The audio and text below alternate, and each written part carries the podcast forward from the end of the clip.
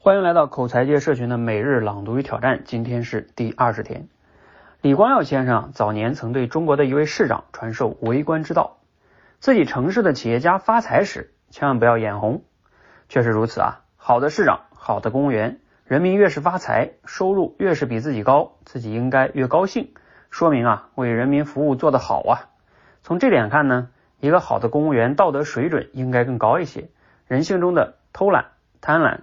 与嫉妒都应去掉，确实不容易。但既然当了公务员，就得努力达到这个标准。你距离这个标准还有非常大的提升空间，所以只想得到自己的累，自己的收入低，你完全看不到地铁或公交上挤在你身边的人。许多人比你更累，收入还不如你，而他们却尽职的完成自己的工作，不抱怨，有幸福。闪闪发光，散发着善良者的可爱香味儿。世界已经对你很好，但你总觉得应该更好。真如你所说，两个人在一起是最重要的事儿，那有什么难的？今天辞职，明天买张票就回广州了，你为什么做不到？那就是啊，他并不是最重要的。你也知道，那样回去，你又会不满意自己的工作、收入与地位。有时候啊，并不是我们不幸福，而是贪婪吞噬掉了一切幸福。这点不改，你做任何选择，结局都是行尸走肉。节选自连岳老师的文章。好，听了这段呢，你有哪些感想和启发呢？那我们今今日的思考与挑战题是：你是怎么样定义幸福的？哈，你觉得人怎样才能避免被贪婪嗯所吞噬？啊，谈到幸福这个话题呢，确实太大了哈。要是讲的话，展开来讲能讲半个小时。啊，我就是因为即兴表达嘛，我突然间想到了我曾经看到一个公式，应该好像是古典老师分享的，我觉得挺好的。他说，幸福啊，就是欲望除以你的能力。想想还是挺有道理的哈。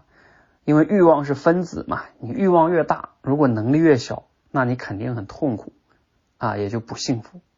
如果呢，你欲望没那么大。而你的能力又比较强，那你往往呢就比较能容易获得这种成就感啊、掌控感啊，你想要的你都能得到嘛，那你当然就比较容易幸福啊。举些例子啊，比如说你像一个企业家和一个农民工，真的谁更幸福呢？不一定。